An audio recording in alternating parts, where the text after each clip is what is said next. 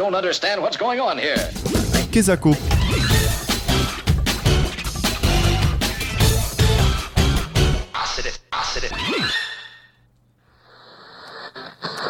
Oh, toujours en train de grésiller.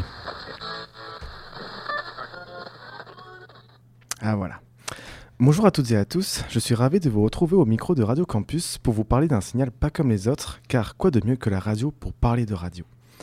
Tout commence en 1794 lorsqu'est créé le premier télégraphe par l'ingénieur Claude Chappe, qui crée alors sans le savoir le premier système de télécommunication.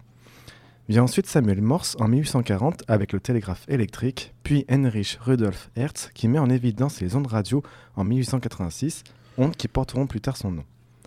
Mais c'est entre 1895 et 1897 que le jeune Italien Guglielmo Merconi expérimente les premières liaisons hertziennes, créant ainsi dans la foulée le télégraphe sans fil, appelé plus communément TSF, ou radiotélégraphie, permettant de transmettre des messages à travers des ondes électromagnétiques.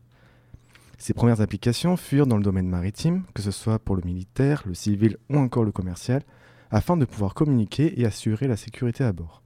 La TSF se popularise plus au début du XXe siècle, où il sera diffusé du contenu plus divertissant, comme des concerts, de la musique, des émissions ou encore des discours, de quoi satisfaire toutes les envies. Mais c'est surtout dans les années 20 où la TSF va prendre de l'importance avec, entre autres, la diffusion partout dans le monde des premiers programmes quotidiens de radiodiffusion, mais aussi avec la, la fondation de la société radiophonique qui est la plus emblématique de cette époque, la BBC. Cela me permet de faire le pont avec la Seconde Guerre mondiale, où la radio fut un élément majeur dans le domaine militaire, que ce soit pour la communication ou pour le développement de nouveaux procédés technologiques comme le radar ou encore le talkie-walkie. La TSF sera utilisée comme moyen de propagande et de résistance, entre autres avec la BBC et le fameux appel du 18 juin promulgué par le général de Gaulle, message qui est maintenant gravé dans l'histoire. Moi, général de Gaulle, j'entreprends ici, en Angleterre, cette tâche nationale. J'invite tous les militaires français des armées de terre, de mer et de l'air. J'invite les ingénieurs, L'appel du 18 juin n'a pas été enregistré. Les techniciens de la BBC étaient trop occupés par la préparation du discours de Churchill. En France, peu de personnes l'entendirent. Il a paru comme une péripétie de cette fin du mois de juin. Et oui, chacun ses priorités. Dans les années 50, les Américains développent le concept de récepteur super hétérodyne, qui est un récepteur conçu sur le principe du mélange de fréquences pour convertir le signal reçu en une fréquence intermédiaire, plus basse et donc plus facile à manipuler. Ce récepteur est une sorte d'évolution de la TSF. Il est plus moderne, plus léger, plus puissant, même si ce dernier ne fera pas long feu car en 1954 est créé le premier poste à transistor. Le transistor est alors équipé d'un composant électronique, un semi-conducteur, qui permet de pouvoir contrôler ou d'amplifier des courants électriques. En clair, il est maintenant possible de pouvoir transporter sa radio où l'on veut, et ça grâce au principe du circuit intégré ou puce électronique pour les intimes. Pour revenir en France, en 1945, le gouvernement a établi un monopole sur la radiodiffusion, monopole qui disparaît en 1981, mais obligeant les stations de radio à se soumettre aux règles de l'État. Mais on observe à partir des années 60 que certaines, pour contourner ce monopole, parviennent à diffuser depuis l'étranger, comme RTL depuis le Luxembourg, RMC depuis Monaco ou Europe 1 depuis l'Allemagne. On les appelle alors les radios périphériques.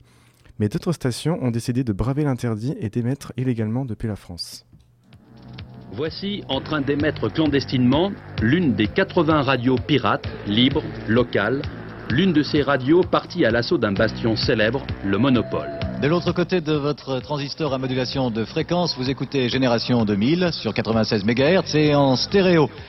Génération 2000 est une station de radio locale et indépendante. Le monopole en radio, cela veut dire que seul l'État a le droit d'émettre. Le monopole date de 1942 et la dernière loi qui le réglemente est une loi de 1974.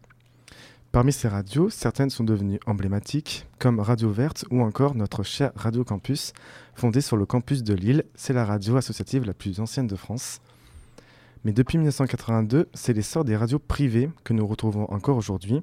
On retrouve entre autres RFM, Skyrock, Énergie et j'en passe. Jusqu'en 2000, moment où Radio France, qui succédait déjà à la RTF et après l'ORTF, se modernise et se transforme alors en France Bleu. Avant, vous entendiez cela. Delphine Guignon. Bonjour. Depuis ce matin, voilà ce que vous entendez.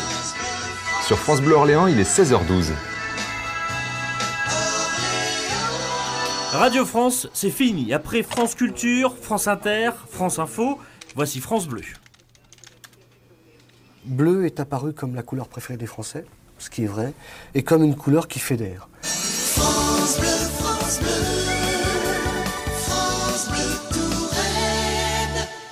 À l'antenne, pas de bouleversement, l'auditeur va retrouver ses chroniques et ses rendez-vous habituels. En revanche, France Bleu se voudrait encore plus proche de ceux qui l'écoutent. Bon, aujourd'hui, la radio s'est beaucoup modernisée, que ce soit dans les supports d'écoute avec l'utilisation du smartphone ou avec l'adap- l'adaptation des stations par rapport au public et au sujet actuel. Mais bon, il est temps maintenant de s'intéresser plus à sa mécanique. Avant toute chose, il faut savoir que les ondes radio, qui servent à transmettre des informations, ont des fréquences qu'on exprime en Hertz, comprises entre quelques kilohertz et 300 gigahertz, c'est-à-dire 300 milliards d'oscillations par seconde.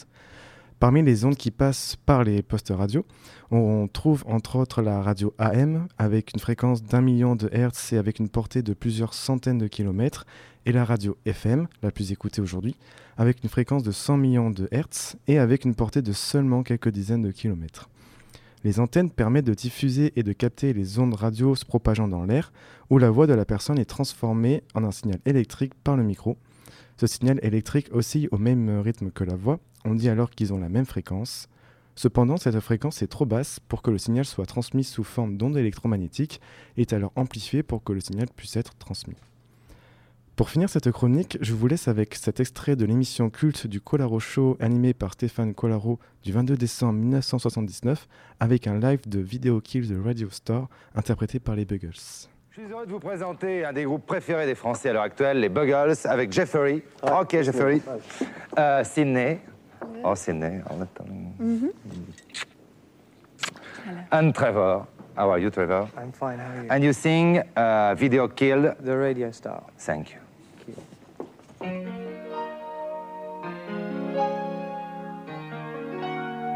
I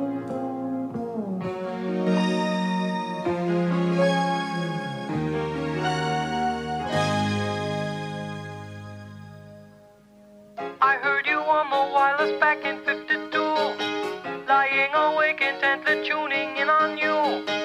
If I was young, it didn't stop you coming.